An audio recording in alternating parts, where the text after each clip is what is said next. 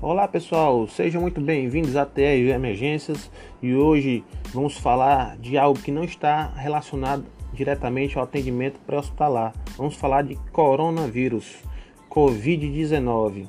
Eu tenho recebido algumas perguntas, o fato de eu já ter passado pela doença e o fato de alguns conhecidos estarem me indicando para as pessoas para tirarem dúvidas, é, me incentivou a criar esse áudio.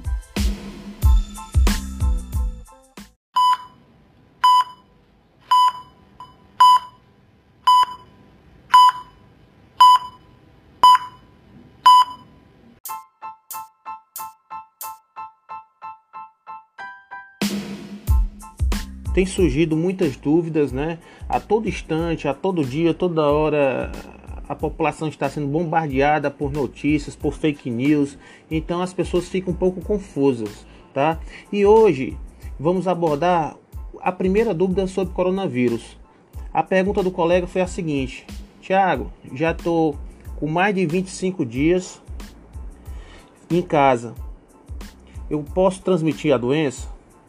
Pessoal, é o seguinte: tudo que vem de informação do coronavírus hoje não é algo absoluto, né? É uma doença nova, é uma doença que a todo dia está surgindo novas evidências, as evidências, muitas delas questionáveis, outras superficiais, tá certo? Então, o que é dito hoje, amanhã pode ser feito uma nova linha de raciocínio, tá? O que nós sabemos hoje é o seguinte, é que a partir dos sintomas você conta 14 dias.